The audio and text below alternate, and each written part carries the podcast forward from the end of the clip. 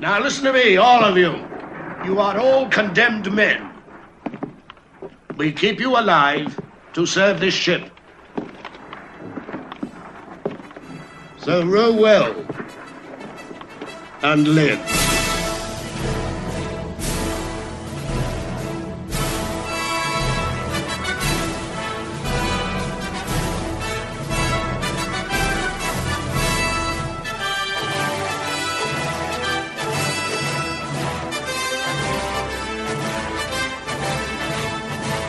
Alô galera, sejam bem-vindos ao podcast Filmes Clássicos. A gente encerra esse ano com o episódio 101 da nossa galeria, fechando com chave de ouro esse ano de 2018. E lembrando para você que em 2019 a gente vai tirar uma folga. Isso mesmo, a gente não vai publicar nenhum episódio em janeiro é, a gente merece, afinal de contas aí, acabamos de fazer 100 episódios ininterruptos, então a gente vai tirar essa folguinha e vamos voltar só em fevereiro de 2019, ok? Vamos ao filme de hoje, que é Ben-Hur, filme que eu tenho certeza que você já viu. Um filme aí produzido em 1959, dirigido por William Wyler, estrelado por Charlton Heston, Stephen Boyd. É um filme aí que durante muito tempo segurou aí o título, entre aspas, né? De maior vencedor do Oscar de todos os tempos. Ganhou 11 Oscars e só foi desbancado depois com Titanic, que igualou o seu feito.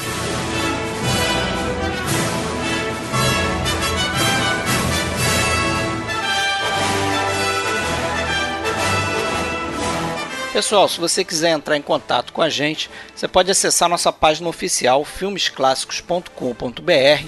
A gente também está no Facebook, a gente tem uma página lá e também tem um grupo, se chama Grupo Podcast Filmes Clássicos. A gente tem um perfil na Filmou, canal no YouTube chamado Podcast Filmes Clássicos, onde postamos também os episódios. E a gente tem também um perfil na loja do iTunes, que você pode entrar lá, fazer um review e dar umas estrelinhas se você curte aqui o nosso podcast. Isso ajuda muito a gente a se manter.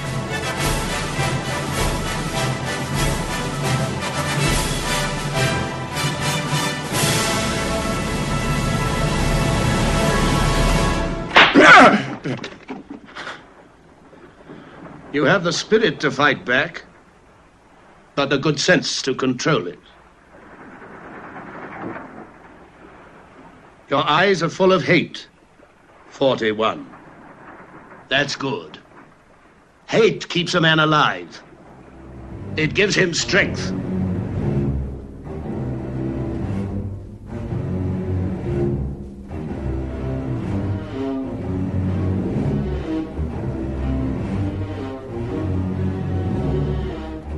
Bom, galera, hoje então vamos falar de Ben-Hur, mas primeiro um feliz Natal para todo mundo. Faltam 10 dias para o Natal.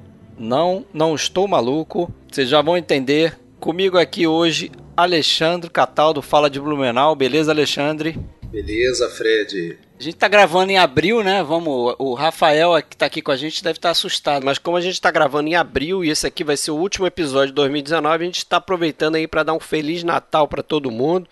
Rafael Amaral aí do blog palavrasdecinema.com com a gente aqui novamente. Obrigado pela, pelo convite, queria agradecer muito. Eu realmente estou assustado porque com essa com esse todo esse adiantamento aqui, né? é, isso aí pouquinho adiantado, mas é isso aí, final de 2018 e a gente volta em fevereiro de 2019. Ano, ano em que Ben-Hur faz 60 anos. É Epa, verdade. é verdade. Tudo hein? pensado, é tudo, tudo pensado. muito pensado, realmente. Cagada do caramba. Mas, mas estamos aqui para falar desse filmaço. Convidamos aqui o Rafael, que já veio aqui é, com a gente em Casa Blanca e também os filmes do Marcel Carnet, né? Mas lá em Casa Blanca quando o Rafael respondeu aquela perguntinha que a gente fez, né? Como é que ele começou a prestar atenção nos clássicos? Se a gente lembra bem, ele falou lá que Ben-Hur foi um dos primeiros filmes que te chamou a atenção, não é isso, Rafael? Exatamente. Eu era um adolescente na época ainda. Claro que eu já havia assistido outros filmes, mas uh, Ben-Hur foi o filme que abriu meu olho. Eu, assisti, eu falei, nossa, acho que o cinema ele pode ser realmente um grande espetáculo e eu, eu acho que o, o Ben-Hur realmente me chamou a atenção. E até hoje eu acho que o filme continua muito bom, não caiu no meu, no meu conceito. É, no meu também não. É daqueles filmes que a gente. É, esse pessoal aí tem cerca de 40 anos aqui. É, teve várias oportunidades de ter visto esse filme nas madrugadas da Globo, né? É verdade, verdade. Né? reprisava muito, principalmente é, Páscoa, por volta dessa época aqui, que, desse feriado que a gente acabou de ter aqui, né, em abril. Páscoa, acho que final de ano também passava, né, Natal. E época de Oscar que... também. Também, né? Época de Oscar, é, passava, de madrugada também, é verdade. É, já que até aquela época era o maior vencedor do, de Oscars, né? Tinha ganho 11 estatuetas, né? Antes do Titanic igualar. É, ficou 37 anos como o maior vencedor, né? Até o Titanic ganhar também. É, fazer 11 Oscars também. É, sempre lembrando, sempre sobre essa história do Oscar, sempre lembrando que muitas das categorias em que o Titanic ganhou tantos quanto e depois Senhor dos Anéis e tudo mais, uh, não existiam é na época do Ben-Hur o que talvez torne o feito do Ben-Hur ainda inigualado, né? porque havia menos categorias. Uh, me corrija se eu estiver errado, mas. Eu acho que não tão menos assim, de, né? De, de, Tinha menos, mas. Mas tem uma outra questão também. O Ben-Hur ganhou prêmios uh, nas categorias de atuação, o que os outros não conseguiram ganhar, né? O Ben-Hur é ganhou verdade, ator e ator coadjuvante. O Titanic não ganhou prêmios de ator nem de atriz e o Senhor dos Anéis não foi nem indicado a essas categorias. É verdade, verdade. São categorias é, consideradas importantes, né? Exato, Oscar, exatamente. Né? É, mas voltando aí o Ben-Hur, 1959, para mim é daqueles filmes, cara, com uma série de, de boas cenas, né? E algumas delas memoráveis, né?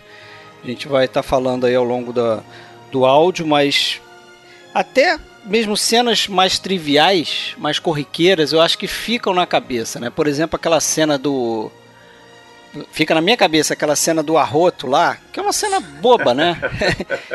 Aquele ah, jantar ah, com shake na sim, é lá na cabana lá e aí você descobre que para eles você tem que é, demonstrar que você está feliz com, com a comida, está satisfeito, você tem que arrotar, né? Até esse tipo de coisa é, é, eu sempre guardei no filme, né? Ainda mais cenas fabulosas, memoráveis, inesquecíveis, como a corrida de quadrigas, o, a batalha naval, né? Toda aquela cena na, nas galés, né? O Vale dos Leprosos. O Vale dos Leprosos. Leprosos os encontros com, com Jesus Cristo, né? Feitos daquela forma, sem mostrar o rosto e tal. É, são sempre marcantes, né? Para mim, pelo menos, né? Me, me, fala uma coisa, vocês dois que talvez é, é, possam me esclarecer isso. Uh, eu tenho a impressão que nessas primeiras é, vezes que eu vi o filme também lá em TV Globo, anos 80, muitas vezes no sábado à noite, num supercine da vida, uma coisa assim, uh, aquele prólogo em que aparece o os Reis Magos, aquela sim, coisa sim. toda, aquele, aquele prólogo ele não fazia parte é, eu não tenho essa lembrança. Tanto é que é, não, eu, eu, eu, eu, tinha noção de que não era uma coisa tão evidente a relação do Ben-Hur com Jesus Cristo. Ela só, ela só ficava mais claro naquele momento em que apareceu Jesus dando água e tal. Uh, já vendo o filme na forma completa, é, ele, isso já fica evidente no início do filme, né? quando a gente tem ali o, aparece o. Os Reis Magos. José. Começa aparecendo o José lá na. na é, trabalhando. Ah, você não vai ver os soldados romanos passando. Ah, enfim. E ele já fala de Jesus, meu filho está trabalhando. É, né, tá ajudando no serviço do pai dele, essa coisa toda. E, e eu realmente eu li que esse filme foi lançado, é, não sei se lançamento para TV ou algum um, em home em home video sem o prólogo. Isso procede? Eu estou falando besteira? Olha, eu, eu, eu não sei com certeza, cara, mas eu apostaria que sim. Tá? Porque eu também. É... Das últimas vezes que eu vi esse filme, eu tive a sensação de que essa. Eu já vi esse filme várias vezes, né? E, e, muito também dessa forma, pegando ele passando na TV e, e, continuando assistindo até o final. Então, às vezes eu não assisti, não assistia mesmo o início do filme. Mas eu fiquei com a impressão das últimas vezes que eu vi de que essa cena era mais nova para mim, entendeu? Uhum, não era algo é que mesmo... eu tinha visto tantas vezes. É, é a mesma sensação que eu tenho. É por isso que eu, que eu tô falando. Eu tenho a impressão que isso foi cortado para exibição na TV antigamente. Mas eu não, viu? A impressão que eu tenho, bom, pelo menos até onde eu me lembro, todas as versões que eu assisti em VHS, depois em DVD, sempre teve esse prólogo, esse início com Cristo. Uh, e, mas eu acho que pode ter, ter ocorrido isso sim, porque eu sei que na época que o filme foi feito, antes de o filme começar a ser rodado, havia um, uma preocupação da MGM em fazer um filme que não fosse muito católico, muito crist extremamente cristão, para não afugentar outros públicos que não eram religiosos ou públicos que, por exemplo, de uma outra religião, público judeu, por exemplo. Então sempre houve um, um certo cuidado. Então eu acho possível sim que tenha existido uma versão sem o prólogo. É, tá bom. bem provável. É provável. O, você citou MGM aí, né? Um filme que foi aquele do tipo ou vai ou racha para MGM, Exato. né? Foi uma aposta do estúdio, apostou tudo nesse filme, né? É, ele acabou custando 15 milhões de dólares, cerca de 15 milhões de dólares, o que era é, o maior orçamento até então, né? É, do cinema e acabou faturando 80 milhões, né? Então, assim, acabou sendo um sucesso colossal que, que meio que salvou o estúdio ali, né? Porque a gente sabe que é, do final da década de 40, mais precisamente em 48, quando é, nos Estados Unidos se passou aquela lei de desverticalizar, né? É, a, a, os estúdios não poderiam ter, ser mais donos diretos de salas de exibição, né? Então você tinha cadeia de produção, distribuição e exibição. Então eles cortaram a exibição dessa cadeia, né? E, e, muitos estúdios começaram a sofrer com isso, né? E depois com a chegada da televisão, né, mais forte e tal, então o cinema é, se viu ali numa, numa situação é, mais precária, né? E filmes como esse, né, é, deram um fôlego aí para os estúdios, né? É, o, é, é interessante a gente lembrar que o, o tanto a versão de 59 do Ben-Hur, ela teve uma relação importante com a MGM nesse sentido de salvar a MGM, mas também poderia ter sido um fracasso e poderia ter custado a, a vida da, do estúdio. E também a versão de 25, a versão muda do Fred Niblo, também teve uma situação uh, curiosa, porque foi, a, foi praticamente o primeiro filme, o primeiro grande filme da MGM. A MGM tava, acabava de ser uh, não é, fundada, né? Porque os, os, os produtores estavam se juntando, né? O M, o G e o M, cada um deles levava um nome, né? O Metro, o Golden e o Mayer estavam se unindo no que seria a MGM. E em 25 Uh, o Ben-Hur ele não foi um sucesso de bilheteria que eles esperavam. Uh, gastaram muito dinheiro com aquela versão do Fred Niblo uh, e o estúdio estava nascendo. Então, são dois momentos históricos curiosos da vida da MGM. Um que o estúdio estava nascendo e um que o estúdio poderia até morrer, porque se não fosse um, um sucesso de bilheteria. E vale lembrar que na versão de 25 do Ben-Hur, e eu já voltei aqui no passado, né? A versão de 25, ela ela depois foi relançada no começo de, dos anos 30 com alguns efeitos sonoros tal, e aí ela deu mais lucro, mas quando ela foi lançada em, em, na década de 20, não. Ela não foi o sucesso que a MGM esperava, apesar de terem gastado muito dinheiro. É. Lembrando que essa de 25 não foi ainda a primeira versão, né? Não já foi tinha, a primeira. Já tinha havido uma versão, acho que em 1907. Correto. Que, se vocês... Bem curta, eu acho que de 50 minutos só. Não, não, não, 15, 15 minutos. 15 minutos. 15 minutos. 15 minutos? É, dois rolos minutos. de filme, ah. 15 minutos. Ah, tá. Só, só, tinha, só tinha a batalha e a naval e, o, e a corrida de bigas. Não, nem, nem, a, nem a batalha tinha. Na verdade, ele, ele tem uma. Ele tem toda aquela cena onde. É, do início ali que cai a, a pedra, cai, cai o negócio do telhado, né? Não sei o que. Tem, tem a prisão ali do do Judas e da família, e, e depois tem a, a corrida de, de, de, quadrigas, né? É, é assim, para quem quiser assistir, tem no YouTube, né? 15 minutinhos. Vale só como curiosidade. Lembrando que acho que você vai certamente ia puxar também essa, esse fio da meada aí, mas a Ben-Hur, é, é, as obviedades também a, a, gente não pode fugir de falar, né? Mas é baseado num livro de 1880, ah, sim. lá do, lá do, do General Lee Wallace, né? E esse e esse essa história foi um sucesso na Broadway, né? Uma produção que ficou acho que 22 anos em cartaz a partir de 1899. Não foi isso? Foi, foi. É, foi um sucesso colossal, né? Esse livro ele foi publicado em 1880, se chamava Ben-Hur, uma história do Cristo, né? E, e realmente foi ensaiado. É, sem é, hífen. Sem hífen.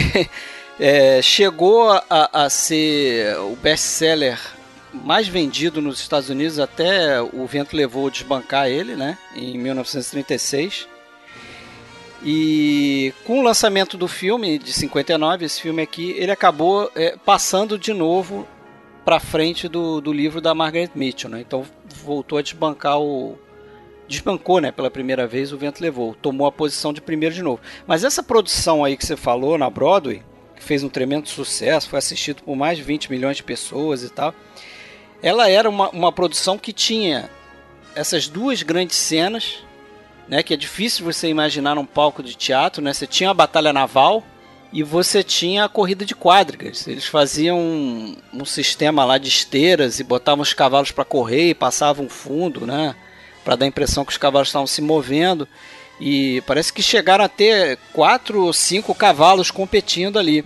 No palco. E no palco, né? É, é impressionante. E tem uma história interessantíssima.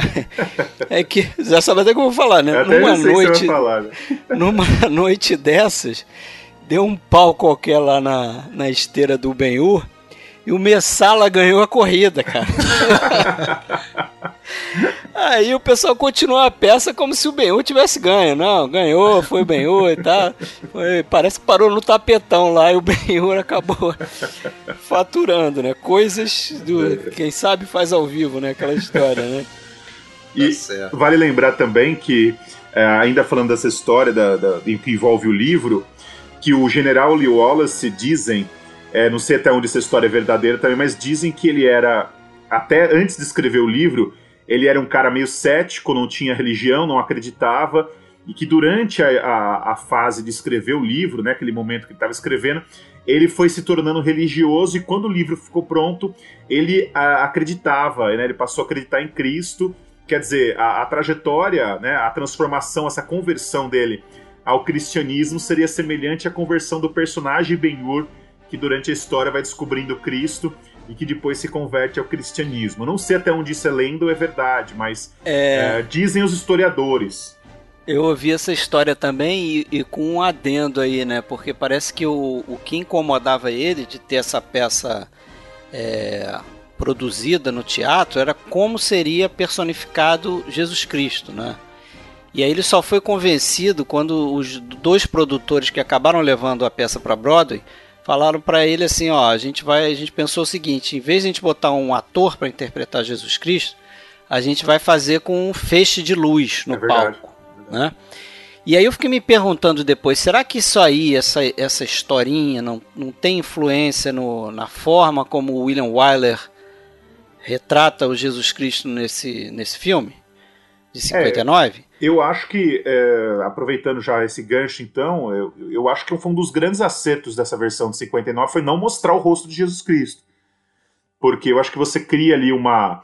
uma você dá ao espectador a, essa completude, né? Cada pessoa imagina Cristo de uma forma, né? Imagina o rosto de uma forma e você potencializa o mito Jesus Cristo. Quer dizer, você não mostra o rosto, você cria um suspense Uh, e, e, Cristo fica até mais importante dentro do enredo, dentro da história, é uma coisa mais intocada.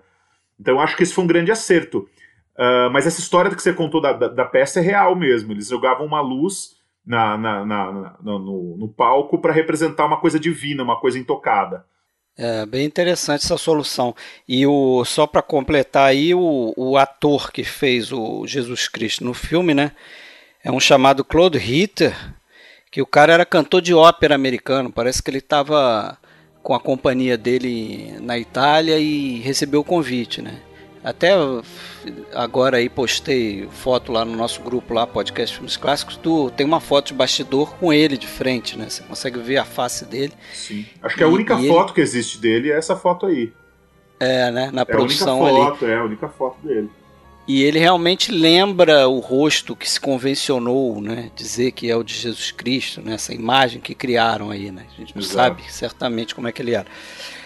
Mas é interessante. Voltando um pouquinho nessa versão aí de 1907, que, como eu falei, é um tanto insignificativa, mas serviu para uma coisa importante.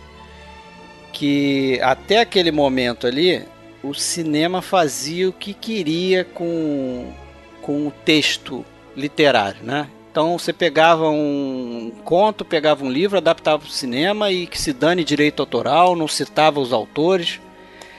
O pessoal de Hollywood cagava e andava para isso. Mas depois desse filme aqui de 1907, a, a corte americana bateu o martelo lá, teve uma decisão judicial que, a, que passou a obrigar a indústria cinematográfica a dar os devidos direitos autorais. Então foi importante nesses bastidores. Aí. Mas, mas, isso ocorreu também, até onde eu pesquisei, porque a família do Lee Wallace entrou com um processo. Tem que lembrar isso, isso também. Porque o Lee, já, o Lee Wallace havia morrido há dois anos antes do filme ser lançado. Acho que ele morreu em 1905, o filme saiu em 1907. A família dele ficou, uh, ficou realmente chateada com a situação de não terem né, é, pedido os direitos. E a família processou e ganhou 25 mil dólares como, como processo. Foi o primeiro caso aí de, de um, um caso de direito autoral envolvendo o cinema que foi para foi a justiça americana. May God grant me vengeance. I will pray that you live till I return. Return?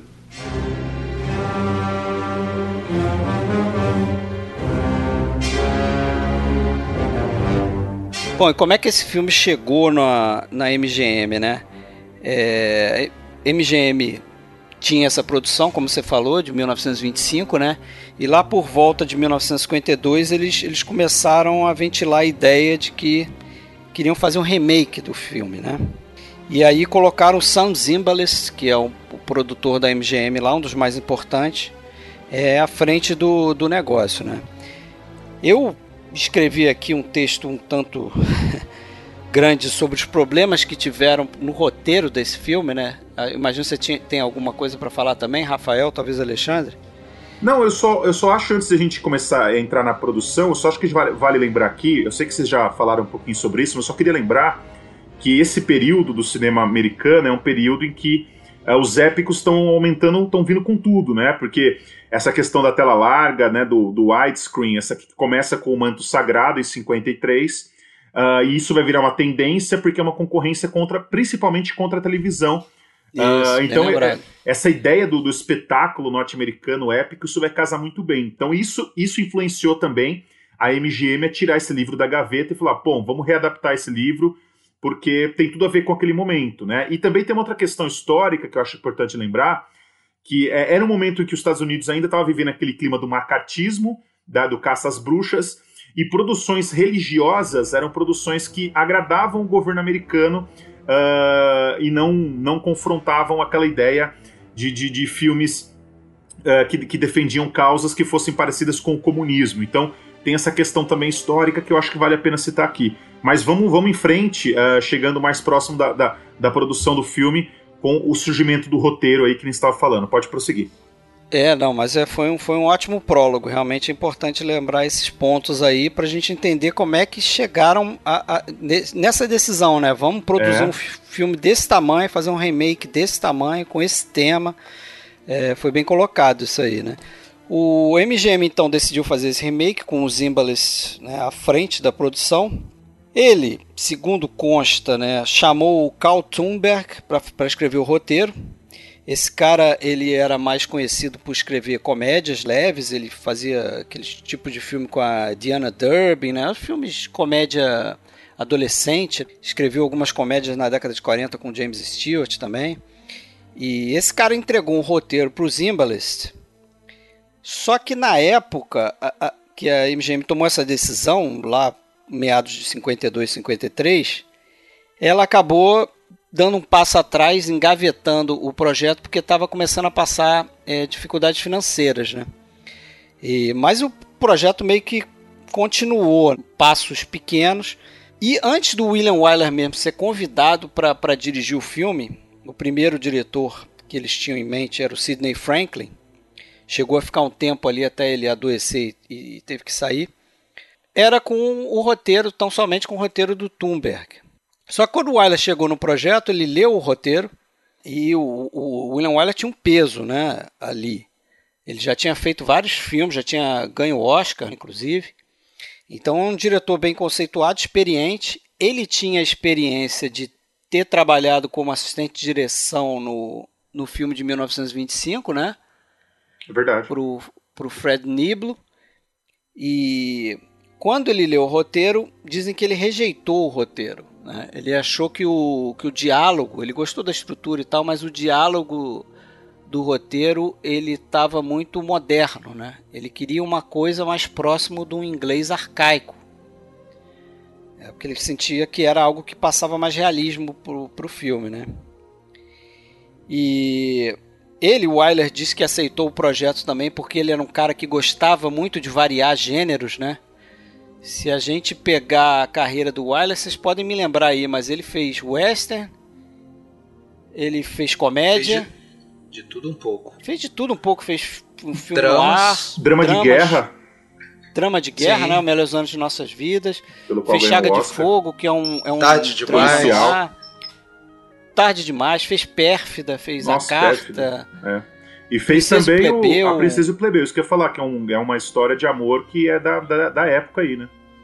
Isso, e, e um ano antes tinha feito Da Terra Nascem os Homens, No Faroeste. um, um faroeste, inclusive, com, com o Charlton Heston. Então, assim, um épico do estilo Cecil B. DeMille, né, como ele mesmo colocou, ele nunca tinha feito. É, isso, isso contou, pesou para ele aceitar esse, esse desafio aí, né?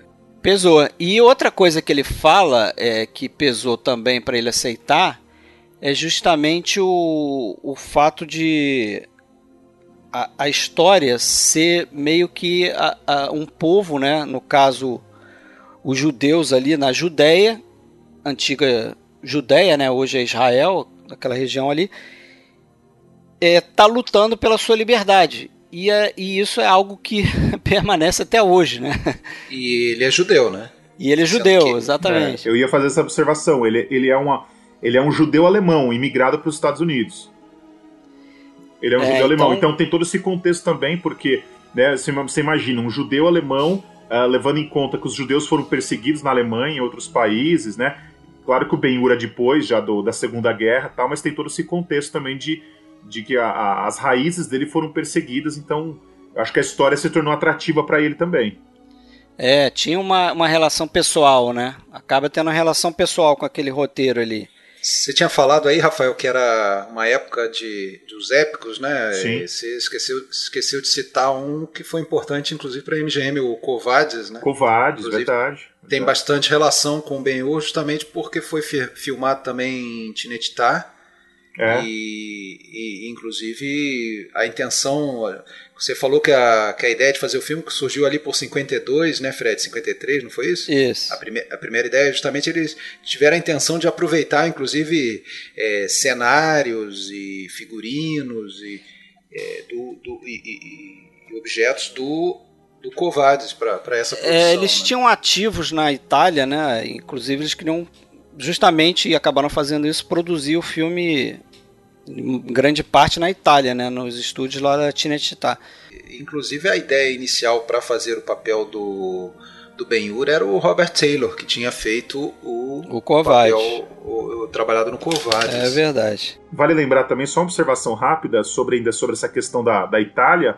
ah, era você fazer filmes na Itália era, era mais barato do que você fazer filmes nos Estados Unidos. Vale lembrar isso também. Ah, você contratar extras, contratar toda a equipe técnica. Então os estúdios, não só a MGM, outros estúdios estavam investindo em produções na Itália, na Cinecittà, porque também era vantajoso financeiramente fazer esses filmes lá. É, eles tinham que aproveitar isso, né? Agora, só para concluir, então, o, o Wyler, como eu falei, achou que o, o roteiro precisava de um tom mais arcaico né, no diálogo, e eles colocaram dois outros roteiristas para tentar fazer esse trabalho, que era o S.N. Burnham e o Maxwell Anderson. E os caras chegaram, modificaram o, o, o roteiro e o que, que aconteceu? O Wyler passou a achar que a coisa estava arcaica demais. né? eles, eles puxaram muito no diálogo, né? então trouxeram o, o Gore Vidal para trabalhar já com o Wyler, já com a produção já começada, já então estavam fazendo as primeiras é, tomadas em, em Tinetitá e o Gore Vidal ficava lá alterando o, o, o concluindo o roteiro, né? E depois veio um outro cara que, depois do, do, do Vidal, que foi Christopher Fry, que esse sim o William Weller defendia que tinha a maior parte do, do trabalho ali, né? É, foi o cara que, que, que, concluiu o roteiro, mas acabou que o crédito ficou são, tão somente do Carl Thunberg, que dizem que voltou também para fazer uns acertos e escrever algumas cenas para o Weiler, que o Weiler queria refilmar. Mas essa é até uma das razões que o pessoal acha que é, esse filme concorreu a 12 categorias no Oscar, só não ganhou roteiro. É verdade. Né? E, e se diz porque foi meio que uma campanha do Wyler pro Christopher Fry ser, ser reconhecido e não foi. E não o Tumber. Não o Tumber. Ele acabou meio que esvaziando aí a bola do, do Tumber, né? Vale lembrar também que o filme, é, quando ele foi, né, quando já estava quase começando as filmagens, Uh, eles não tinham ainda definido qual seria o roteiro que eles iam filmar, tem esse detalhe também. Uh, tinha, é. tem, tinha a versão do Thunberg do roteiro estava pronta, mas tinha algumas outras versões que já estavam modificadas. E aí eles decidiram começar, começar a filmar com a versão do Thunberg, mas aí começam a surgir essas alterações que você, que você citou aí. E, inclusive, vamos lembrar aqui também que o, o, o Gore Vidal teve um desentendimento com o William Wyler, porque Uh, o Gore Vidal criou algumas cenas, inclusive a polêmica, o polêmico reencontro dos amigos, né, do Ben-Hur do Messala no começo do filme, que tem todo é. aquele subtexto gay que o, que o, que o Gore Vidal colocou propositalmente, esse, esse subtexto. William Wyler depois não confirmou que ele sabia isso e eles ficaram meio que uh, brigados ali, houve um desentendimento entre eles. E isso ajudou também o fato do, do Wyler ter apoiado o Christopher Fry depois, porque ele e o Gore Vidal não se deram muito bem durante as filmagens. É, o, o Gore Vidal ele jura de pé junto que ele teve essa ideia. Sim. Né? Ele teria abordado o William Wyler e o William Wyler teria dito para ele, ó, tudo bem, mas você consegue fazer de um jeito que não fique tão óbvio né? Você não pode deixar isso óbvio. É verdade. E pelo amor de Deus, você não conta isso pro Charlton Heston, que o Charlton Heston não vai, ele vai surtar, não vai querer fazer isso. E parece que eles que, que aí isso é a versão do Gore Vidal, né? É, é sempre aquilo, né? Que, que, é bom a gente falar pra galera que escuta a gente, né? A gente, a gente escuta versões, a gente não tem como saber o que, que é verdadeiro. Isso aí que você falou, eu sempre pensei que o Charlton Heston, se soubesse dessa intenção, seguramente ia, ia abandonar ah, o projeto, ia se recusar a fazer Ia dar ruim, ia dar ruim. É, ah, e diz a lenda também, diz a lenda que isso, inclusive, é, até ia citar aqui um documentário que chama é, Hollywood Closet, não sei se vocês já assistiram, no Brasil acho que saiu... Já vi, já vi. Já saiu com o nome de O Outro Lado de Hollywood, que fala sobre as produções que tem né, uma, uma presença aí, um possível né, subtexto homossexual. E, inclusive, nesse documentário, o Gore Vidal, ele dá entrevista, ele diz que nas filmagens o Charlton Heston não sabia disso, mas o, o, o Stephen, Boyd, Boyd, Stephen Boyd sabia disso.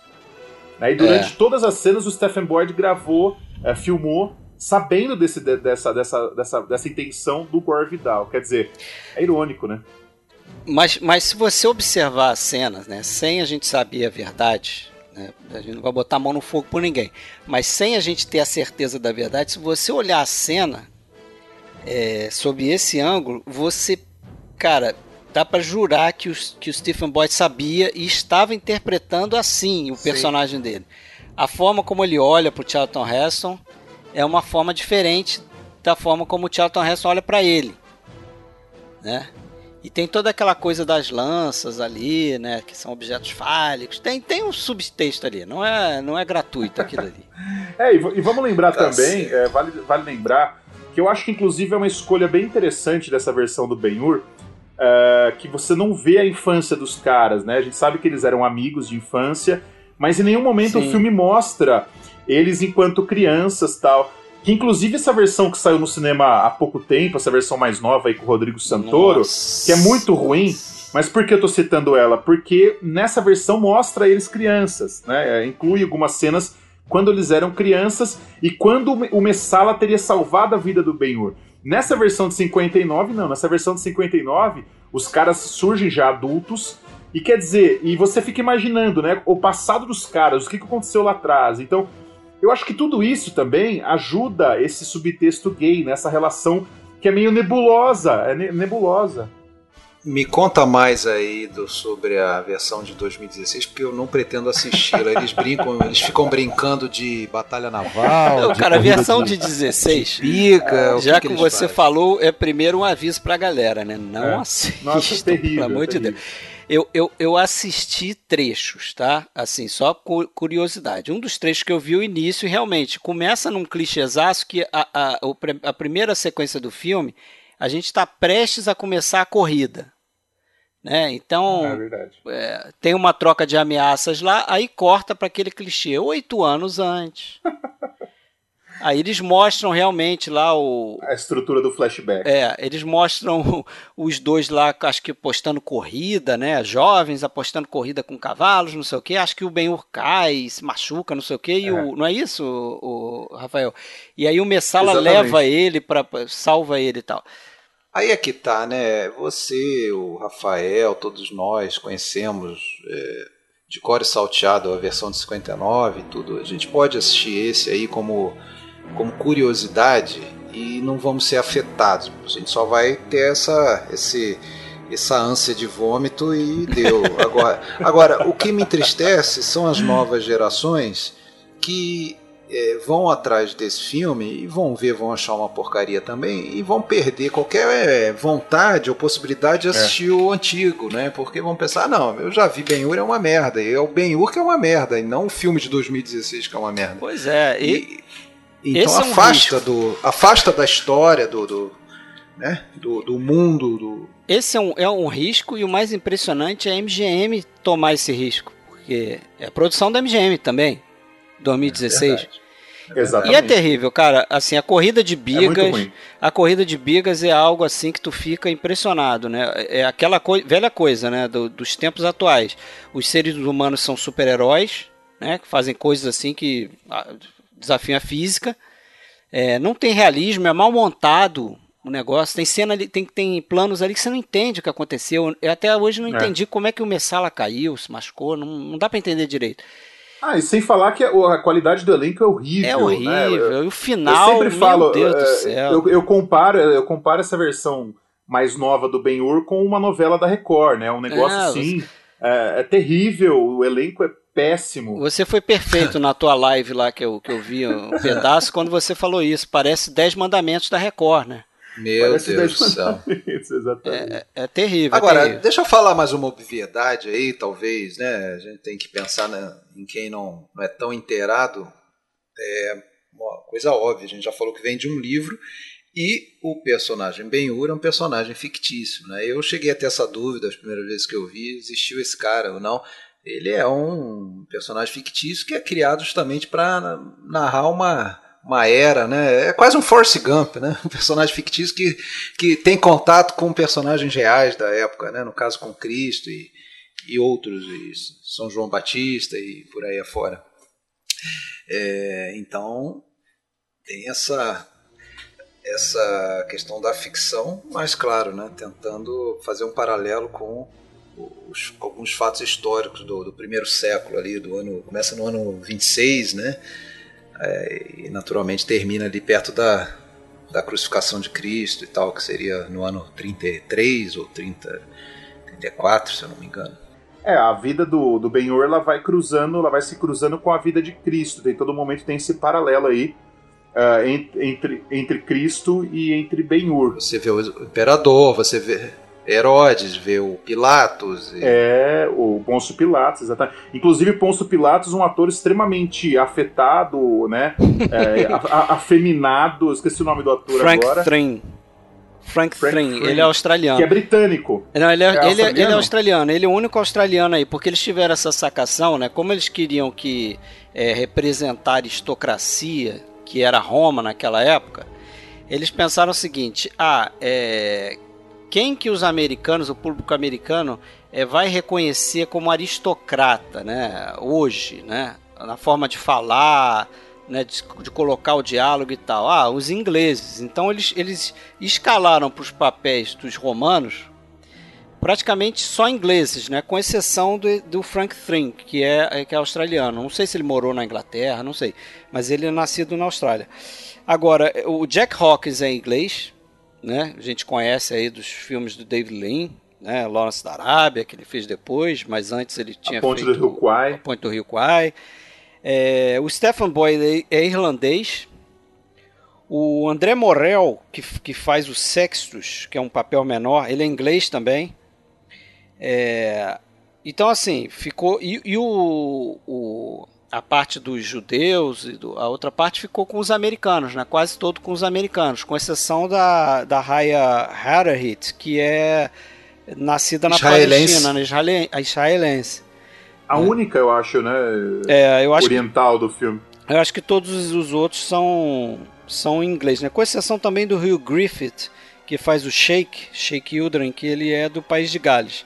Mas a Martha Scott é americana né, que faz a mãe do, do, do Ben-Hur. Ela já tinha feito a mãe do Charlton Heston nos Dez Mandamentos. Dez anos só, mais nova, mais velha que ele, né? pois é, mas faz lá a mãe do Moisés. Ela já tinha trabalhado com William Wyler no, naquele Horas de Desespero.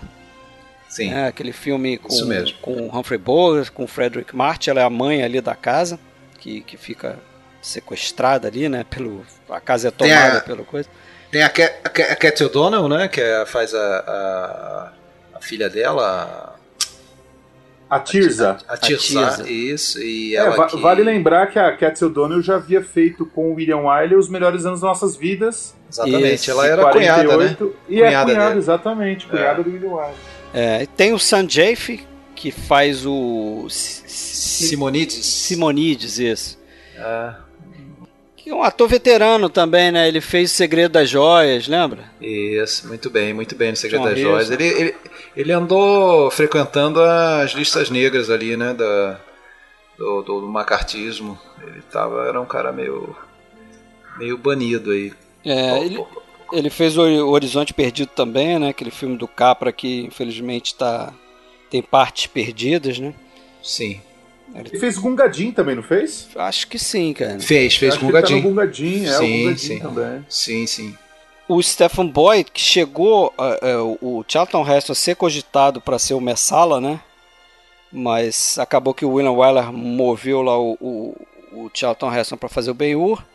Eu acho que foi o último papel, né, a ser escalado. Eles já tinham ido para a Itália filmar, começar as filmagens, não tinha ainda o Messala. É, o, o Robert Ryan chegou a ser cogitado também, mas ele estava fazendo outro filme lá, o, aquele Bad Day Black Rock. Não, é, eles, eles, eles pensaram no Stuart Granger, no Robert Taylor, como você falou. Também Kirk Douglas chegou a ser cogitado, Burt Lancaster, Rock Hudson. Diz que o Burt Lancaster. Mas aí você está falando para fazer o Ben-Hur, né? Para fazer o Ben-Hur, é o, papel do Ben-Hur, não o do agora, Messala, eu, né? Eu, eu tava falando Messala agora, tá, não, mas tudo bem. Há uma história, existe uma lenda que acho que é verdade, que o William Wyler ele ficou. Ele, ele não estava gostando porque praticamente todo o elenco tinha o olho azul, né? E ele falou, pô, precisa trazer uma pessoa que não tem o olho azul. É. E aí dizem que ele escolheu o Stephen Boyd porque o Stephen Boyd tinha o olho uh, é, castanho, né? E, ele acabou ficando com o papel do Missala. Não, o que eu, o que eu vi que o, o Stephen Boyd tinha o olho claro também. Ele botou lente. Precisou usar lente, é, não. Precisou usar lente. Botaram lente no, no Stephen Boyd. Porque o Charlton Heston tem os olhos azuis, isso você vê claramente durante o filme. Inclusive, alguns dias de filmagens ficaram. É, foram desperdiçados porque o Stephen Boyd teve grandes problemas com, com as lentes de contato e machucava o olho dele. Ah, você imagina o que era lente de contato naquela época, cara. É, precisava suspender a filmagem porque ele estava com irritação e não conseguia enxergar mais nada. Nossa. E, é. Mas é verdade essa história um do William Wyler querer determinar a cor do, dos olhos dos personagens. Inclusive, há uma história também que foi o maior cachê já pago por um diretor até aquela época foi o William Wyler. Acho que ele ganhou coisa de um milhão de dólares Isso, pra fazer foi. o filme. Isso aí. É, é, eu também topava, Tá né? Eu inventava desculpa depois. Agora, a relação do, do, do Heston com o William Wyler, eu acho que o primeiro filme que eles fizeram juntos foi o Big Country, né? O Da Terra Nasce os Homens, 58. E ali o William Wyler, eu acho que meio que já pensou nele para o Ben-Hur mesmo, até porque ele já estava um pouco vinculado a esses papéis, já tinha feito os Dez Mandamentos, é, já tinha... é, e, e ele também, mas ele, já- ele já tinha feito um teste para o papel do, do, do policial lá de Chaga de Fogo, aquele outro filme do William Wyler, que eu gosto bastante, inclusive, Kirk Douglas, de né? 61 que acabou pro Kirk Douglas o, o papel, mas o, o Heston chegou a testar para aquele para aquele papel lá. Não sei se Exatamente. conhece esse E filme. o- Rafael? Sim, o, o Chaga Chaga. de Fogo, conheço. Tem a, a- Eu esqueci o nome da atriz que trabalha no filme com, com o, Kirk Douglas, mas é um filme que eu gosto bastante, viu? É, um drama e bem é um. legal. É aquela É, atriz é do é aquela atriz do, do Noviça Rebelde, eu, eu esqueci o nome dela, Helena Parker. É, ela Helena mesmo. Park, é. Exatamente, ela mesmo. Ela mesmo. E ela tá no- com o Kirk Douglas no filme. Mas uma coisa que eu queria chamar a atenção é que, eh, mesmo o Charlton Heston já tendo a imagem dele muito fixada com Moisés, tiveram a coragem de escolher ele para fazer um outro personagem de peso, que é o Ben-Hur, né? Eu acho que é uma escolha curiosa, porque, não sei, o público tava ainda com aquela imagem do, do, do Moisés na cabeça, e aí trouxeram o, o mesmo cara para fazer o Ben-Hur. Quer dizer, né? É meio, Estranho. né? Estranho, né? Sei lá. di- Dizem que eles tentaram Paul Newman também, né? Que o- Exatamente. O, o Gore Vidal era, era amigo do Paul Newman e, Vizinho, moravam p- próximos, inclusive, de casa, né? é, e aí teria tentado passar essa missão pro Gore Vidal, ó, tenta convencer o Paul Newman aí, mas o Paul Newman já tinha feito um filme é, que se se passava nessa época, né, de- dos romanos. E O Cálice Sagrado. o cálice sagrado e, e tinha sido foi uma um fiasco. bomba, né? É. Aí a desculpa dele foi que ele não tinha perna para usar aquela, aquelas saias, né, dos romanos, né? Então não, não rola não. Não tenho perna para isso não. Tá certo. Perna fina. E o, o Wyler, o, o primeiro filme hollywoodiano totalmente filmado em Tinetitá foi o Princesa Plebeu, em 53, do, do Wyler, né? Então ele já tinha essa vivência ali de, de filmar lá. É, isso, É, acho que foi mais um pezinho na balança aí, né, para ele para ele topar essa viagem, porque a produção mesmo durou aí quase um ano, né? Ali na Itália, o... tem um documentário no, no Blu-ray que o que é, é, é a história da produção de Ben-Hur através do, da família do Charlton Heston, né? E aí é contado até pelo filho de Charlton Heston que diz, né, que eles tiveram que se mudar praticamente para a Itália, pra ficar um ano lá. Então foi um negócio que exigiu do, do- da equipe Que chato, muita hein? coisa, né? É, chato. Você então que tem, tem origens ali, né? Pô, seria chato, hein? Eu, muito e, e eu- eu- e até, até onde eu sei, o, só a sequência da, da, das da quadrigas ali, da corrida de quadrigas, foi quatro meses, eu acho que demorou pra para ficar entre a produção do set e, a, e toda a filmagem, foram quatro meses. É, e tem aquela, aquela polêmica, inclusive, que, que não foi o William Wyler que dirigiu essa sequência. É, vamos falar um acho pouco que- dessa sequência aí, que é. É, eu acho que. Porque é a, é melhor do filme, na minha opinião. Não sei de vocês. É, eu acho que é o ponto, ponto alto, alto do, do filme, filme. até porque a outra grande sequência eu acho meio caída. É o único ponto meio fraco, assim, meio fraco do filme, eu acho que é a, a batalha naval. É, Porque concordo. quando a batalha, quando a gente vê os navios por fora, é muito fake aquilo ali. Né? Ah, tem muita demais. maquete, muita É maquete. você vê né? que os bonequinhos não se mexem, aí quando É. bate o navio é estranho. Mas a cena nas galés é legal. Aquele lance do tanque com o céu pintado atrás, aquilo também É, fica a- muito. a- aquilo ali realmente Hoje é em o, dia funciona mal, né? é o, é o que ficou datado. Mas em contrapartida, a cena da- da- das corridas, da corrida, eu acho fenomenal. Até hoje, eu acho impecável, assim, porque É imbatível, imbatível. é, é- é bem montado. Apesar dos pneus de carro ali e tudo, né? pneu de carro. Ah, isso é famoso, né? Isso é ah, famoso. que tem na que tem, a apare, marca aparece de pneu, né? marca de pneu de carro ali. É, mas dá, dá um desconto, né? Porque vamos combinar, Sim. cara. É, a gente voltar um pouco o que o Alexandre, o que o Rafael falou, né? Que esse filme é feito em widescreen, né? Em CinemaScope. Né? Feito com aquelas câmeras da, da MGM, chamava 65. é, 65 MGM milímetros. câmera 65. São, são Aham. negativos de 65 milímetros com lentes anamórficas que eram caríssimas. Cada lente daquela custava 100 mil dólares. Na época era uma fortuna. Parece que eles despacharam seis lentes daquelas é, para a Itália para fazer o filme. É, Uma, uma chegou a ser quebrada, inclusive. É, chegou a ser quebra, quebrado na, pela na equipe corrida de, de, dublê, né? Os cavalos bateram, exatamente. Os cavalos Isso. bateram em uma, numa câmera e quebrou uma delas. Eles deram a curva lá errada lá e não Onde conseguiram é que tava os o, cavalos. onde é que tava o Yakima nessa hora? Pois é, e se você, se você é, vê foto e vê o making off, você fica impressionado com o tamanho da câmera. A câmera é enorme. Aí você imagina você fazer uma sequência dessa que é super dinâmica, com porra, plano de ação para tudo quanto é lado, correria, é, complexa do jeito que é, com câmeras daquele tamanho, né? Aí eu esqueço até a trilha lá de carro lá do, que eles usaram, né? Porque eles deviam botar a câmera no, na traseira do caminhão e mandava bala ali, né? Eu acho que a cena tem muito de realismo porque é, o, tanto o Charlton Heston quanto o Stephen Boyd ficaram treinando com, com o Yakima e com os filhos do Yakima, né? Durante um bom Yakima, para tempo. quem não sabe, é o Yakima Ka- Canute, né? É, Yakima Canuto. Que é o cara, um dos grandes dublês da história. aí. Dublês, ele, é. tinha, ele tinha sido dublê lá do John Wayne no, O tempo das John- diligências. no tempo das diligências e nesse momento ele, ele já estava mais como é, consultor, né? Ele, talvez É, filho, mas o filho filho atuava, dele, né? É, o filho dele é quem, que que era o dublê do Charlton Heston naquela cena perigosa quando a, a quadribiga salta um outro cavalo, né? Isso, Que ele, isso. meio, que ele meio que capota ali e tal. E era o filho dele que tava naquela cena.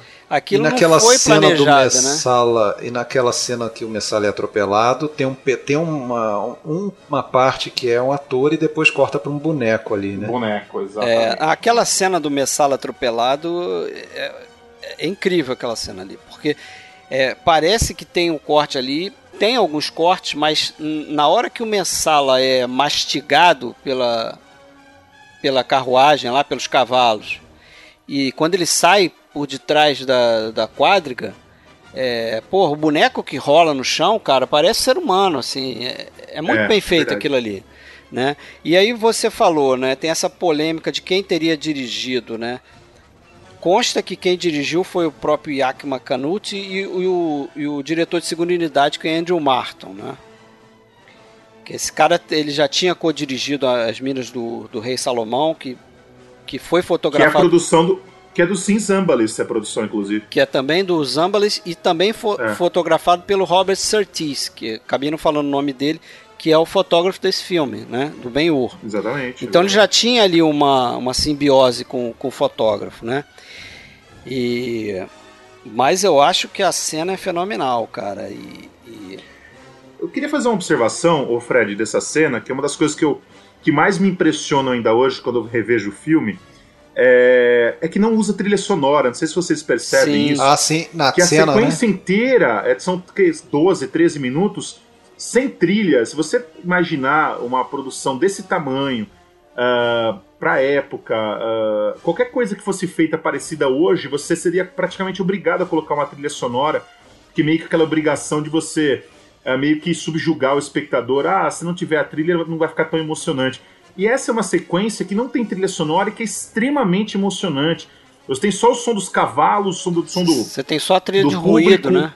Exatamente o ruído e é espetacular. Eu acho que isso é uma Funciona coisa que muito bem, né? funciona muito bem. Eu acho que é muito, foi muito corajosa essa opção de não colocar música na- nessa, nessa, nessa sequência. E eu acho que é, um das, dos fatores né, que, que ainda me, me impacta tanto em relação a essa cena é justamente isso, porque você sente a vibração dos corpos, do pessoal gritando, daqueles cavalos correndo, do barulho. É, é, vibra Barulho da muito mais do que plateia se tivesse também, né? uma. É, e em contrapartida, vou, já que a gente entrou na questão da trilha sonora, vamos lembrar que a, a trilha é do Miklos Rosa. Isso. Que é um grande uh, trilheiro, né? um né? grande compositor, o Miklos Rosa. Eu acho que a trilha é fantástica, a trilha é incrível. Ela capta muito bem o espírito do filme, essa coisa religiosa tal. Mas vamos lembrar que, na minha opinião, tá? Aqui é a opinião minha. É, se em contrapartida aqui ele não, a gente não tem a trilha, que eu acho que é uma opção acertada, tem sequências que eu acho que tem trilha demais. Né? Aquela, aquela sequência em que o Cristo dá água para o Ben-Hur, quando eles se encontram a primeira vez, é, que o Ben-Hur levanta e fica encarando Jesus Cristo, e a trilha continua, continua. É, o, tom, aqui... o, tom, religioso, né? Quase é, obrigando você. Olha, momento religioso, gente. Exatamente. É, isso, isso me incomoda um pouco também. Me incomoda é... demais essa coisa de ficar gritando pro espectador: olha, é, é, eles estão se conectando, eles estão se conectando e a trilha está dizendo isso pra gente, sabe? Isso me incomoda um isso, pouco. Isso me incomoda e assim, eu concordo com você, tem momentos e momentos da trilha, né? Porque também eles acertam, em outro momento, eu acho que eles acertam, também é opinião minha, é que eles, em algumas cenas em que poderia ficar muito melodrama, é, eles evitam a trilha. Por exemplo, na cena mais para perto do final, quando o Charlton Heston é, finalmente chega na mãe e na irmã lá no Vale dos Leprosos, eles evitam a cena mais melosa ali para criar o drama naquele momento. Né? E a cena, de repente, em alguns outros momentos, ela entra né? para fazer uma pontuação. Quando a, a personagem da Raya Harriet, lá, Esther, né? a Esther Sim, vira Esther. e fala para ele no final, né? a Esther, é, ah, mas você. Parece que você virou Messala, aí sobe o som, né? Tã, né? Ela pontua, às vezes ela, ela acerta, às vezes parece que ela fica meio over mesmo, realmente. Só dá um desconto que, porra, é, um filme de uma duração dessa é complicado para todo mundo, evidentemente, né? Mas, porra, um compositor fazer uma trilha de, sei lá, se for ver líquido ali, deve ter o quê? Mais de Fácil, fácil, mais de duas horas de música. Não, a trilha é enorme, né? E muito, é, muito. Então, naturalmente, nem, nem toda ela vai ser boa, né? É. Vai ser não, encaixada. É uma trilha grande certa, né? e tem vários temas ali, né? Ele não ficou naquela de ficar repetindo o mesmo tema com variações, não. Ele fez várias coisas diferentes. Mas, mas sabe, talvez vocês não concordem comigo, mas é, vou só fazer uma, um efeito de comparação aqui, tá? É, um filme como Lawrence da Arábia, por exemplo, em quatro horas de duração, a trilha não me incomoda em momento algum. Uh, no Ben-Hur, com quase quatro horas, ou com quatro horas, não me lembro agora a metragem, a trilha às vezes eu acho excessiva. É, eu acho que é uma questão de escolha, não sei. Ou também acho que a música, mas acho que no, nos dois casos, seja no, no Lawrence, você tem o Lawrence como exemplo, mas é. acho que nos dois casos as trilhas são perfeitas para o filme, para os filmes em questão. Só que eu acho que a do Ben-Hur, em alguns momentos, eles exageraram um pouco na dose. Dá uma escapadinha, né? é, dá uma, escada, dá uma, dá uma excedida. I have just come from a valley of stone, where my mother and sister live what's left of their lives. By Rome's will, lepers, outcasts without hope.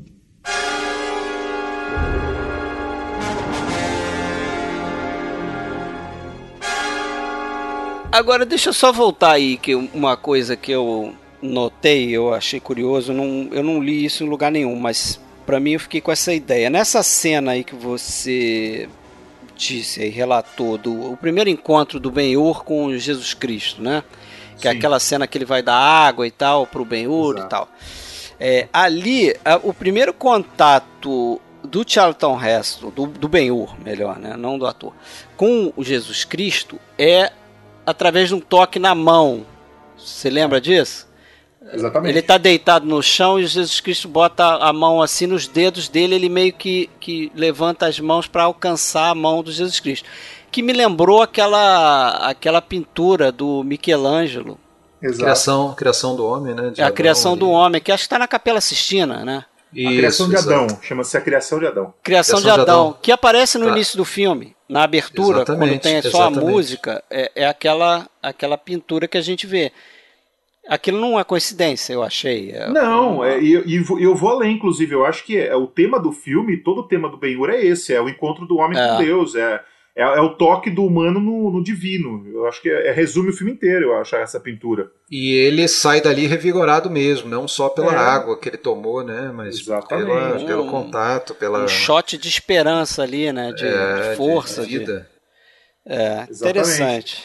E depois, na, é, e vamos lembrar que tem a inversão, porque depois na crucificação quem vai levar água é o Ben-Hur, aí muda o, o lado, né? É. O Ben-Hur tenta entregar água, mas não consegue, ele tenta dar água para Cristo ali, né? Aí você muda, uh, digamos, muda os papéis, trocam os papéis ali. Agora, uma curiosidade, dizem que o William Wyler pegou muito no pé em todas as cenas em que o Charlton Heston tinha que beber água. Ele não gostava do jeito com que ele, do jeito como que ele bebia água. Ele eram cenas simples, mas que levavam várias, várias é, tomadas para ele conseguir cumprir. Ele toma água várias vezes no filme, aquela cena, por exemplo, quando eles são resgatados, né?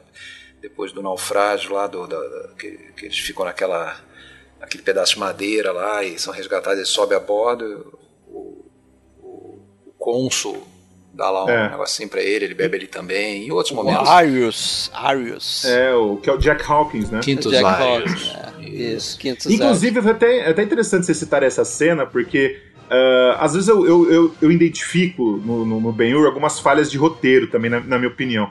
Essa cena é uma cena curiosa, porque uh, eles estão conversando, ele e Jack Hawkins ali e tal, o Jack Hawkins diz que, né, ao longo do, do, do, diálogo, a impressão que dá é que o Jack Hawkins queria morrer, ele não queria, não, não queria viver por causa da derrota que eles tiveram ali. Sim. E logo na sequência já aparece o barco dos, dos romanos. Quer dizer, não tem nenhum, nenhuma elipse, nada ali, né? Quer dizer, acabou o diálogo já apareceu o barco, né?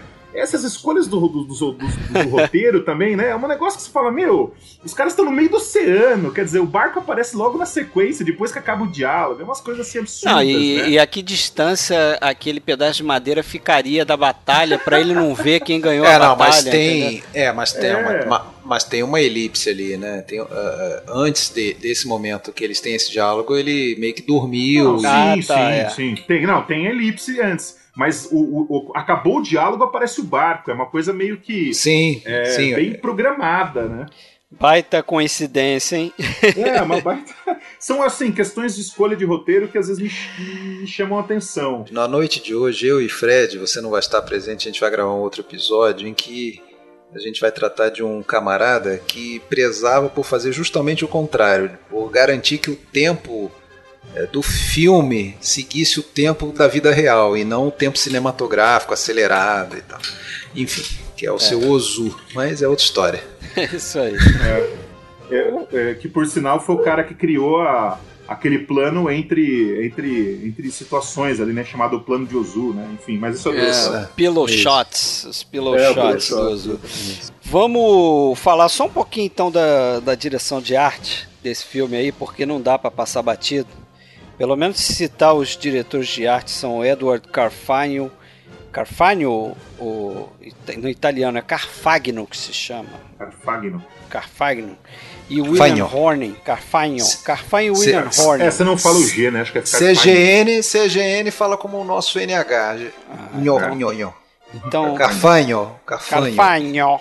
Edward Carfagno e William Horning são os, os diretores aí de arte que ganharam o Oscar por esse filme, porque a direção de arte para mim é assim das mais fenomenais assim que é, de um incrível. filme. Você pensar o tamanho desse filme, né? Eles fizeram cenas com acho que eles construíram 300 cenários, foram feitos ali a maioria na Itália. Né? Eles usaram mais de um milhão de objetos de cena que foram produzidos para o filme. É, o filme tem mais de mil extras, então por você imagina fazer figurino para essa galera toda. Né, acho que eles chegaram a contratar 100 é, é, fabricantes de roupas né, para fazer os figurinos do filme.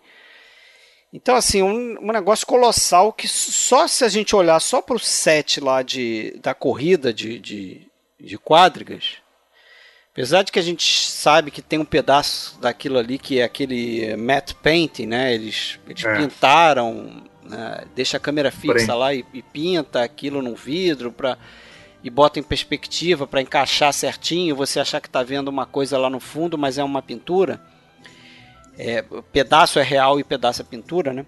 Apesar disso, se você olhar todo aquele circo ali, aquela parte do meio, aquelas estátuas são reais, tudo é real ali, né? Quase tudo é real. Aquilo é, é, é descomunal, aquilo ali, né? Eu fico, eu paro para pensar assim, caramba, como é que se gasta dinheiro para fazer um filme? Né? Mas é verdade, bom. é verdade. Uma grande, realmente é uma grande indústria, né? Quando a gente vê desse por esse ângulo assim, não é uma uma coisa fácil não, né? E... Eu, eu posso estar enganado, mas eu tenho a impressão que a, acho eu, tá? Mas uh, só o, o Cleópatra superaria, eu estou enganado, acho que nem o Cleópatra superaria em termos de produção, eu não tenho essa informação, mas... Olha, eu não sei, mas deve ser um equivalente ali, porque... É um equivalente, é. Agora, é algo que seguramente nunca mais vai existir, né? Porque agora é tudo na base da computação ah, gráfica, então... Você é... quer, quer ver como não vai? O... Tem uma entrevista com o Ridley Scott, num documentário desse aí, que o Ridley Scott, quando foi fazer o Gladiador, ele ficou meio, meio down, meio para baixo, porque ele descobriu que o, o maior set que ele estava construindo ali era, sei lá, quatro, cinco vezes menor do que uma parede lá desse, do, do set de corridas lá que eles criaram. Né? Ele falou assim, porra, o meu filme, o meu filme aqui, que eu já achava que estava fazendo um filme com uma direção de arte né, gigante e tal, e estava mesmo para a época, né? Mas não se compara com o que fizeram em Ben-Hur. Então, realmente é difícil você hoje bancar essa grana toda, né? E você ter essa comodidade de fazer tudo em computação. Não só, não só tamanho de, de cenário ou não existirem os cenários, né, e ser tudo complementado graficamente, mas também a, a quantidade de extras, né, que naturalmente ah, sim, é, né? não, não, vai ter aquele pessoal todo ali. Então. Filma umas 50 e reproduz ali, replica. Né? É, a gente não pode esquecer também que uh, essa grandiosidade você já conseguia ver na versão de 25 também, tinha é... muitos extras uh, cenários enormes. Inclusive, eu vou fazer aqui uma, uma provocação, mas talvez vocês concordem comigo. A sequência da batalha naval da versão de 25 eu acho que é melhor que a versão de 59, viu? É, é porque é deu merda, né? realista. né? Deu merda, exatamente. É, deu merda. Merda. É realista essa sequência, É, dizem que o até o Ramon Novarro, que faz o Ben-Hur, né, naquela versão de 25, ele se queimou, né, naquela sequência ali, e teve gente que morreu. Teve extra que morreu ali, né? Acho que deram uma bafada no caso, mas, mas teve uma galera que, que ficou Os por ali. Os sindicatos na época não eram muito presentes, eu acho. É, e acho que isso aí, inclusive, influenciou negativamente a MGM na hora de refazer a Batalha Naval no filme de 59, né? Porque, bom, vamos fazer as maquetes, não sei o quê, porque né, já deu merda uma vez. Parece que eles eles tiveram problema lá com o vento, né? Eles botaram fogo no navio e o vento pegou lá de um jeito que começou a queimar o navio mesmo e o pessoal pular na água. Muita gente não sabia nadar. Muita gente não Agora, sabia nadar essa, e foi embora. Você está falando aí do diretor de arte e tudo mais. Esse pessoal tinha que ser muito mais é, criativo mesmo do que os de hoje, né? Justamente porque não cada e também os figurinistas e cada peça tinha que ser realmente elaborada, criada, nada ia ser desenhado depois no computador. É. Então você vê que, a, e inclusive os truques, né, que eram, tinham que ser bolados para a coisa funcionar. Diz que o Iakima sugeriu naquela primeira volta em que as nove quadrigas dão a volta de apresentação é, e bem alinhadinhas, né? Como que ele fez isso? Ele deu um jeito de juntar os 36 cavalos. Ele amarrou todos eles juntos todos os tá. quatro cavalos de cada uma das nove eles estão amarrados, não dá pra gente ver, mas eles estão presos uns aos outros, os 36. Então por isso, por isso que eles andam bem alinhadinhos ali. Nossa, é. o alinhamento é perfeito ali, né? É. E, e, coisas como, por exemplo, aquela. Você já falou lá do, do momento fálico lá do, do encontro dos dois, a, as lanças presas por fios invisíveis ali, ele não consegue perceber a gente percebe que, que ela se movimenta meio, meio estranha aquela lança quando eles jogam e cai certinho lá na, é. na junção das vigas e tal. É, na, naquela cena estavam presas por fios, né? E eles, eles inclusive treinaram com um atleta olímpico de dardo italiano, foi lá para ensinar eles a pegar no negócio, a jogar. e... Queria fazer uma observação também nessa cena do, do da lança. É, que me chamou a atenção dessa última vez que eu vi. Eu vi o filme faz dois dias, então tá bem fresco na memória. Mas uma coisa que me chamou a atenção também, e eu tenho certeza que não é à toa, tá? Mas queria saber a opinião de vocês. a, aquela, aquele cruzamento da madeira, aquilo ali é uma, uma cruz ao contrário, né? Uma cruz de ponta cabeça. Uh, me, me parece ser uma provocação também, porque é um ambiente romano feito às sombras com uma cruz de ponta cabeça, quer dizer, uma coisa que vai ao, é, vai contra aí, né, a, questão do, do, do da religioso, né, uma coisa antirreligiosa, enfim. Eu acho que é uma provocação também aí uh, uh, em relação ao, aos romanos contra os judeus. É, Verdade. Pode ser, nunca, nunca pensei sobre esse aspecto não, mas vai saber, né, cara? É, eu acho bem possível.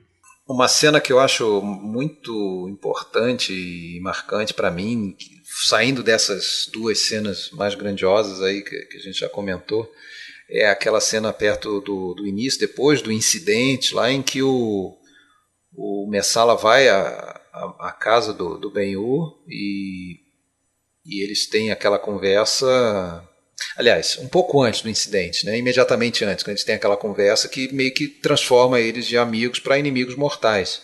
É. Né? Em que, bom, você não vai me ajudar a entregar quem são os agitadores, essa coisa toda, então, é, ou você está do meu lado está contra mim.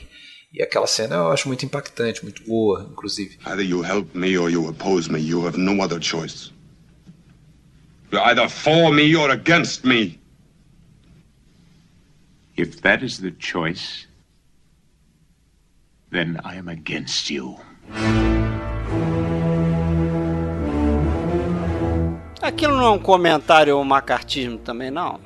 É, um pouco. Né? Um Porque, pouco. ah, você tem, vai, tem eu não vou delatar os meus amigos, meus... É, exatamente. Sim. E, e, e, e, aquela. E depois do incidente, naquele momento em que o Messala sobe ao terraço, depois de já determinar a prisão do, do Ben-Hur da, da mãe e da irmã. Aquilo parece que foi filmado depois. É, chamaram lá, levaram o Stephen Boyd lá para fazer aquela cena posteriormente em que ele sobe, porque ali dá uma agravada no, no que a gente já sabe dele, né? Porque aí ele passa a ter certeza que foi um, realmente um acidente, porque ele vai lá em cima e ele próprio acaba derrubando um, mais uma, uma telha, um tijolo, sei lá, ele vê que está solto, ele confirma isso e mesmo assim ele mantém a decisão dele. Depois ele até deixa claro que é para dar exemplo, essa coisa toda. E, e, e, isso foi feito depois no intuito de justamente é, manipular mais a nossa visão do Messala, né? Assim, é, se tinha alguma dúvida que ele era o, o, o mal, do, o sujeito mal do filme, ele confirmava pra gente, né? Tem uma observação também, também se, vocês, se vocês me permitem, que é essa cena, pegando o gancho dessa cena, Uh, tem uma, uma, um detalhe, agora eu vou defender um pouco o roteiro, porque eu falei mal antes, agora eu vou dar uma elogiada, tá? É, tem, o, o, quando o Messala vai na casa do Benhur, o Benhur leva o Messala até um cavalo e fala assim: esse aqui é um presente para você. E o Messala fala assim: Poxa, um cavalo árabe, ele observa, né? É. E o cavalo é um cavalo branco. Depois, é, vai ser justamente com cavalos árabes que o Benhur vencerá o Messala Isso. e com cavalos brancos, né? Quer dizer, ali já é uma, uma espécie de pista e recompensa sobre o que vai acontecer depois. Eu acho é, bem interessante não, essa, não foi essa por sequência. Acaso, né? Não foi, não por, foi acaso, por acaso. É, exatamente. É como se já adiantasse alguma coisa que viria pela frente. Porque é. o Messala não fica com o presente, né? Ele não, ele não vai embora com o presente. É, é, o roteiro é bem amarrado aí nesse É, sentido. bem amarrado, é bem amarrado. É. Agora, e qual foi a intenção do, do Quintus Arius ao mandar soltar a corrente do 41. Pois é, né? Pergunta é, que não quer calar, né? Calar, né? Porque Jesus Cristo ajudar lá o bem é... da água, a gente entende, afinal de contas ele é Jesus Cristo, né? Coisa, coisas é um... do destino, né, cara? Coisas do destino. Gostou dos olhos azuis do Charlton Heston? É, ele viu ódio nos olhos dele. Né? Aquela sequência é muito simbólica, porque. Muito boa, muito boa. É muito boa. E depois a, a sequência do, do, da aceleração do barco ali, da, das galés, sim, que o Jack sim. Hawkins fala é velocidade de colisão, velocidade de guerra, é. tal, não sei o quê. Ah, ah, e os olhos ah. dele. e os, e os caras começam a cair, né? Exatamente. E ele tá Your comendo a galera com o olho ali. Né? É. É. Mas, mas sabe que eu até eu queria levantar uma questão aqui? É, a, para além do, dessa, dessa, dessa análise do, da homossexualidade e tal, tem uma outra questão também, porque a gente está falando de uma época em que os homens eram soberanos, né? Tinha toda essa coisa da, da cultura do corpo, da, da cultura grega, romana também. de que, né, essa, essa, essa, essa valorização do corpo, e a gente vê que em várias cenas do filme, é, inclusive quando vai surgir lá a proposta para ter a corrida de quadrigas, os caras estão numa espécie de laguinho ali, sauna, né? Todo Isso, mundo de tanguinha. depilando, tem um cara Exata- depilando o outro. Quer dizer, era um clima masculino, né, meu? Era uma adoração ao homem ali, era de homem pra É. homem a coisa, né, cara? Então. é, então acho que é, era, e também assim, vão dar um desconto aqui, eu acho que também era um pouco da, da época também. Sim, sim, acho que não era nem. eh, Não tinha muito esse conceito do homossexualismo, né? Então, assim. Não sei se era nessa época, mas é que é isso que você falou, né? Que Como o homem era considerado muito superior à mulher, a mulher era Exato. como se fosse um animal, é para procriar e a relação que você tem é com homens, né? Mas enfim, vamos é, fechar aí falando rapidinho do, do Oscar. Não sei que vocês tenham mais alguma coisa para acrescentar. É, eu, eu, eu escutei qualquer coisa, eu li que é, a- a- o, o Leo Wallace lá, ele se inspirou um pouquinho no Conde de Monte Cristo, do Ale- Alexandre Dumas, é, nessa coisa do cara que, que dá a volta por cima, foi, ficou preso muito, muitos anos e Volta sentido. vingar, né? Faz volta para sentido. vingança. É, Faz total sentido. é, eu li isso aí. Eu não sei exatamente que ano que é o Conde de Monte Cristo, mas é anterior a 1880, então pode ser, né? Pode ser. Pode ter sido Total, inspiração. total. Mas vamos lá, Oscars. Ah, e o Zimbalista faleceu, né? Você esqueceu de Ah, falar. é Ah, verdade. verdade. É, eu ia Infartou, não, não aguentou a pressão, né? É, é, é, aliás, eu li que uma das coisas que fez o William Wyler aceitar um- uma missão dessa que seria gigante era a garantia de que ele ia se preocupar com primeira unidade e as cenas é, de outras unidades iam ser meio que comandadas pelo próprio Zimbalist. Só que aí o Zimbalist morreu no meio da história e o William Wyler acabou pegando uma responsa maior do que a prevista É, inicialmente. o Wyler acabou com a produção do filme junto com o J.J. Kong, que também era um cara que tinha é, trabalhado lá no Ben-Hur de 25, né? Mas aí acabar falando do Zimba, a morte do Zimbalist, porque quando veio o Oscar, né? A gente já falou, o filme levou 11 estatuetas, concorreu a 12. Ele levou filme, que aí foi póstumo pro Zimbalist. É, levou direção para William Wyler, ator Charlton Heston, ator coadjuvante para o Hugh Griffith, fotografia, o terceiro Oscar para o Robert Surtees, direção de arte, figurino, som, montagem, efeitos especiais e trilha sonora para o Nicholas Roth. Né? Eu acho que levariam 12 Oscars se não fosse essa confusão é, dos roteiros aí, né? Do, do Thunberg. Aí tem a, depois, né? A gente já citou, teve essa bomba de 2016. que, né? Essa no- esse novelão, né? Esse novelão da, da Rede Record, inclusive com ator brasileiro, certo? É verdade. Tá lá É. o nosso o nosso Rodrigo Santoro de Jesus Cristo, Jesus É Cristo teu. galanzão. É Nosso teu. ator de exportação. Nosso né? não, é teu. Mas antes, em 2003, é, a gente teve uma animação é, do Ben-Hur com a voz do Charlton Heston. Essa Quando não que vi. é isso? 2003. Não vi Nossa, também. Não lembro, não. Tem uma animação. Legal. Passou, passou corrido aí. Não sei se foi feito pra TV, não sei. Não sei nem se chegou no cinema. Mas existe essa animação com a voz, né? O Charlton Heston dublando o Judah Ben-Hur. Certo? Legal. Certo. É, sobre, sobre, o, sobre o Oscar, eu acho. Desculpa, você pode continuar. Fala, eu- não, não. acabei- Não, já, Terminei. já que aproveitando que a gente tá falando do Oscar, eu até queria fazer uma. Vou deixar até uma pergunta pra vocês. Vocês acham que o Charlton Heston mereceu o Oscar? De melhor ator? Cara, Porque é uma, é, foi a única indicação da vida dele como ator e o único prêmio. Eu acho que ele tá bem no filme, mas ele tava concorrendo com Jack Lemmon e James Stewart, né, meu? Dois pois caras é, o Paul.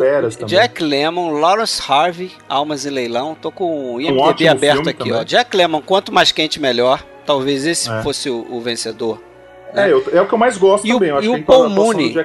Paul Mooney, depois de muito tempo, né, ator que fez sucesso na década de 30, é, concorrendo também, era o quinto, né? E o James Stewart, como você falou, para Anatomia de um Crime. Eu, é assim, eu, vi, eu não vi o filme do Paul Mooney, tá? Mas eu vi Anatomia de um Crime, vi o Ben-Hur, vi o Quanto Mais Quente Melhor e Almas em Leilão.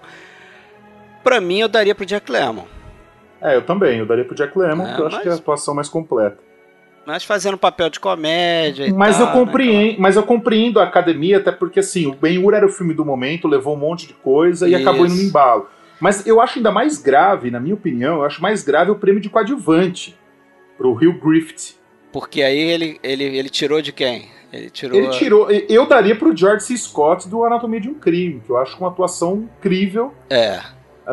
O, o- o- nossa, a atuação do George C. Scott é incrível. Tanto é que depois dessa, dessa derrota, o George C. Scott prometeu que não ia mais no Oscar. Não sei se vocês sabem dessa história. E quando ele, ganha- quando ele ganhou pelo Pato, um rebelde o herói, ele não foi buscar a estatueta. É, ele Ah, negou, e, né? e é, quando ele perdeu pelo, pelo Anatomia de um Crime, ele falou: ó, não, não, não vou mais, tal, não acredito tal. Ah, porque eu não sei, eu gosto do Hugh Griffith, mas eu não acho que é uma atuação digna de um Oscar. Ah, enfim, eu não acho que é um papel tão. que tão tanto, tanto peso na trama, apesar de ser um coadjuvante, não sei. É muito, muito corriqueiro, né? É corriqueiro, eu acho corriqueiro. Um deus, um deus eu posso entender, mas uma esposa? Isso não é civilizado. É isso aí. Mas é isso aí, pessoal. Encerrando mais um episódio, o último do ano aí, de 2018. Lembrando mais uma vez que a gente vai tirar uma folga. A gente não vai publicar nada em janeiro de 19, mas não temam, a gente voltará em fevereiro de 2019 com o primeiro episódio do ano, que será o Mágico de Oz. O mais legal e o mais legal é que o Brasil já é hexa, né? É, provavelmente. ou, ou, ou a Alemanha já é. A Alemanha é quanto, hein? É penta? É, Vai ser também. penta, vai ser penta. Vai ser é, vai penta, ser né? penta. Vai É, empatar com a pois gente. Ou quem sabe o Messi conseguiu ganhar, né? É, É. A sei. Copa do Mundo dele. É, Não parece um não, né? Futurologia. É, não parece não. Mas é isso aí então. Rafael, muito obrigado mais uma vez aí por estar com a gente. Eu que agradeço, gente, a participação. Ah, contem comigo, é uma honra sempre falar de cinema, até porque é algo que eu amo muito. E eu queria agradecer de novo o convite e desejar sucesso para vocês aí, porque o trabalho de vocês está muito legal, viu? Parabéns. Ah, valeu, obrigado. Valeu, Alexandre. Valeu, Fred, até. Abraço!